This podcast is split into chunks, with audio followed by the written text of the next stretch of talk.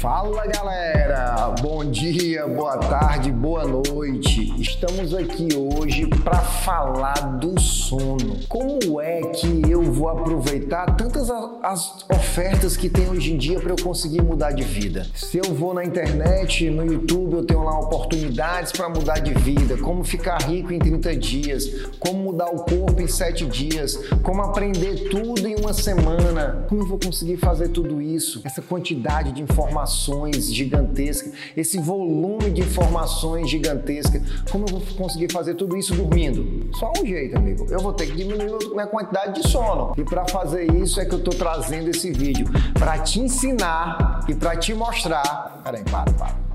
É brincadeira, pessoal. Não tem como nós mudarmos algo que é fisiológico. Antes de continuar esse vídeo, faz um favor para mim. Vai lá compartilha esse vídeo, se inscreve no canal e curte. Me ajude a ajudar outras pessoas, para que outras pessoas possam receber essa informação que está indo para você. Pessoal, vários estudos, vários cientistas, várias pessoas já verificaram que a falta de sono, ela traz consequências muito sérias. Dentre essas consequências, nós podemos citar algumas. Dentre elas, todas as pessoas que não dormem adequadamente ou boa parte delas não conseguem ter uma alimentação saudável. Isso é comprovado. As pessoas que não dormem adequadamente desenvolvem vários tipos de doenças ou têm predisposição para desenvolvê-las. Temos entre elas doenças cardiovasculares, doenças da alma, como depressão, diabetes, câncer. Então são doenças que estão diretamente relacionadas à falta de sono.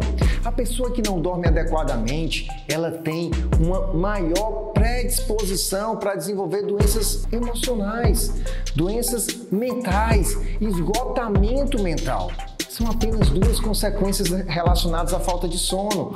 Uma outra consequência bem conhecida relacionada à falta de sono é que a falta de sono prejudica a nossa composição física. A falta de sono, ela atrapalha a nossa atividade física, fazendo com que muitas vezes a obesidade esteja correlacionado à falta de sono. Mais um problema relacionada à falta de sono. As pessoas que não dormem adequadamente, elas têm uma baixa qualidade cognitiva, sendo prejudicado ao longo de sua vida, tendo processos de esquecimentos, tendo acessos não adequados a, a regiões da memória do seu cérebro. Então, com tudo isso, nós já podíamos entender que a falta de sono ela traz prejuízos muito grandes para a nossa vida. Mas como o nosso assunto aqui é segurança, deixa eu te passar aqui uma informação importantíssima. A falta de sono ela aumenta potencialmente a possibilidade de acidentes, ela aumenta potencialmente a exposição a riscos desnecessários. Vários estudos e várias faculdades já fizeram é, vários apontamentos relacionados a isso. Só para você ter ideia, uma em cada cinco pessoas se acidenta por falta de sono. Dados estatísticos dos Estados Unidos, 40 mil pessoas por ano se acidentam por falta de sono. Dados estatísticos dos Estados Unidos, 250 mil pessoas, é comprovado pela Universidade de Harvard, dormem no volante enquanto conduzem seus veículos devido à falta de sono. Mas não podemos esquecer que as estatísticas brasileiras também nos surpreendem. A falta de sono, a fadiga, é responsável sobremaneira por ser a terceira maior causa de acidentes do trânsito. É comprovado como nós podemos mudar esse cenário. O que é que nós podemos fazer em relação a isso? Poderiam falar aqui vários dados estatísticos mundiais, alguns estudos que saíram relacionados ao acidente de Chernobyl. Foi constatado que o acidente de Chernobyl tem uma relação íntima com a fadiga, ou seja, os profissionais que estavam trabalhando à noite. Em 2009, um avião caiu nos Estados Unidos, acabando por acidentar algumas pessoas e tirando a vida delas por falta de sono do piloto. O que é que nós podemos fazer?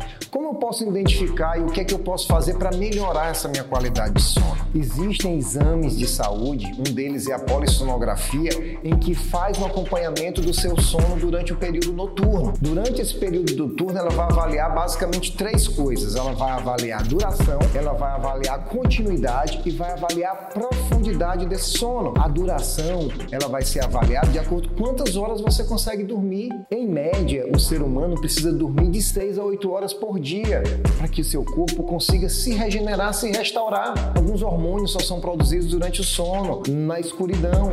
Então é necessário essa duração mínima de sono. A continuidade. O sono, para ele ter qualidade, ele precisa ter continuidade, ele não pode ser fragmentado ou interrompido muitas vezes durante a noite. A interrupção desse sono pode também prejudicar consideravelmente a saúde do ser humano. E a profundidade. Esse sono ele tem que ser profundo. E um dos indicativos de que esse sono está adequadamente profundo é quando acordar se sentir descansado se sentir adequadamente descansado, olhar assim e dizer: Uau, que sono maravilhoso, que sono regenerador. Todas essas coisas que são relacionadas à qualidade do sono, elas podem ser avaliadas por uma polissonografia. Mas se eu não tiver acesso a esse exame, eu posso fazer avaliações de acordo com a qualidade, se eu estou me acordando ou não cansado, etc. No ambiente de trabalho, existem alguns sinais de alertas que você deve ficar esperto. Não só no ambiente de trabalho, mas também na sua casa, quando está realizando atividades domésticas. Dentre elas é bocejar. O bocejar é uma resposta fisiológica do organismo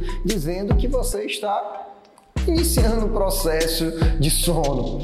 Se esse bocejar continuar acontecendo repetidamente, o que é que isso indica? Indica que o seu corpo está pedindo ou necessitando de sono. Uma outra coisa interessante que é um indicativo que há uma necessidade de um sono é quando você ou eu ou qualquer ser humano não consegue manter os olhos abertos de tão cansado que está. Então, diante de tudo isso e de indicativos, não temos como lutar contra o sono. Realmente temos que dormir. E caso não seja respeitado a quantidade de vezes que você está bocejando, bem como a não capacidade de permanecer com os olhos abertos, o próxima etapa pode ser uma predisposição ou exposição desnecessária a um risco. E não é isso que nós queremos para você. Não é isso que nós queremos para ninguém. Você sabia que se um ser humano passa 24 horas sem dormir, sem descansar, a condição física dele fica semelhante a uma pessoa que ingeriu uma grande quantidade de álcool, perdendo reflexo, perdendo coordenação motora e outras competências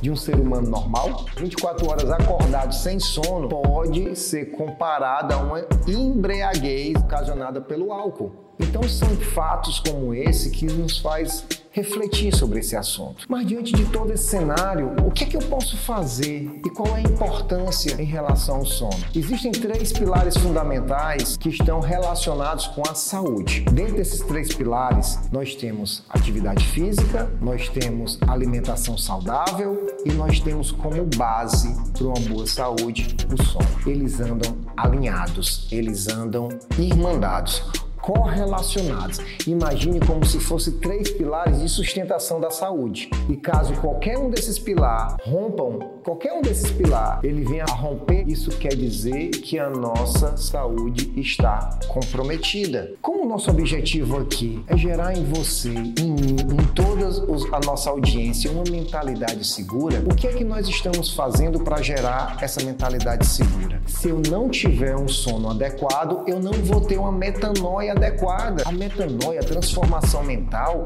ela exige um grande esforço físico, uma grande quantidade de energia desprendida. Vamos descansar a mente, vamos descansar o corpo, vamos nos alimentar adequadamente para que o processo de transformação, onde a gente consiga, onde nós consigamos transformar essa mentalidade para mentalidade segura, aconteça de uma maneira fantástica, fabulosa. Te convido continuar focado, eu te convido a continuar insistindo, insistindo diariamente, todo dia, que não há nada mais importante nesse mundo que a tua vida. Nada vem se você não estiver vivo. Então, amigo, um recado que eu te dou: mente segura, vida segura. Fica com Deus, fica com Deus, mas não esquece, você tem que fazer sua parte.